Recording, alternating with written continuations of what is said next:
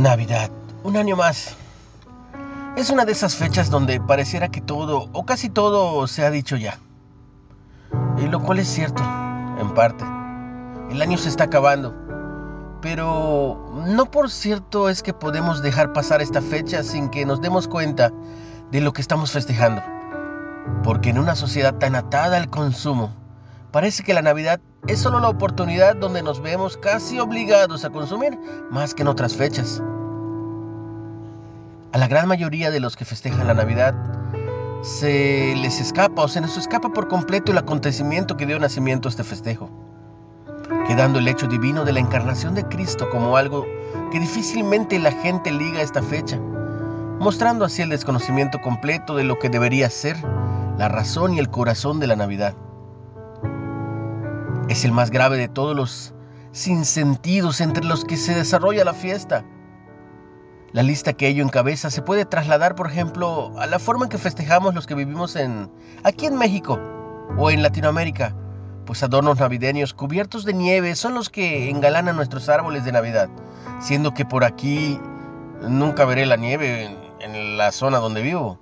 Pero es decir, festejamos algo que no sabemos bien qué es que parece que tiene poco contacto con la realidad.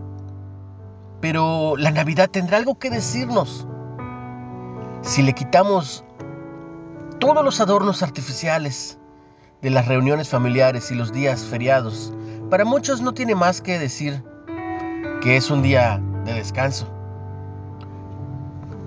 Eso constituye un verdadero drama navideño, pues la gente no se da cuenta que la venida del Hijo de Dios para habitar como uno de nosotros es el mayor bien que nos podría haber hecho jamás.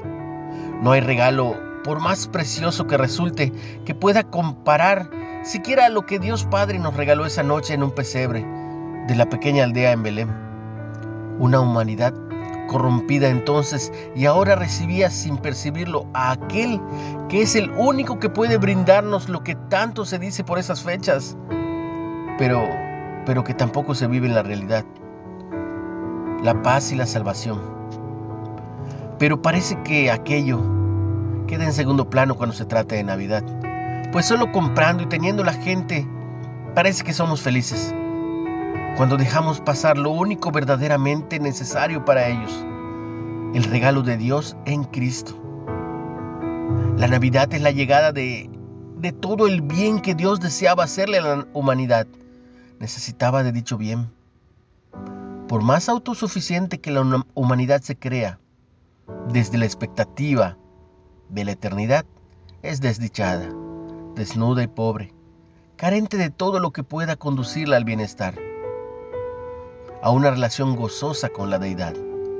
Despreciar ignorando el regalo de Cristo, llegando a nuestro mundo para compartir nuestra experiencia humana, enseñamos y sobre todo y ante todo para morir por nuestros pecados, Estamos haciendo a un lado ese regalo y condenamos a una vida apenas mereciente el nombre de tal.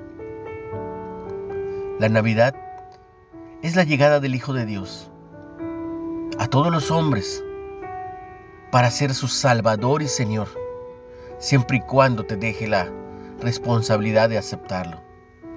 Es el hecho que abre las puertas para la salvación de todos los hombres y mujeres que crean en Él y lo reciban para llenar el sentido de sus vidas y darle vida en abundancia y eterna y llenarlos de una felicidad que va más allá de lo que podamos experimentar fuera de Él.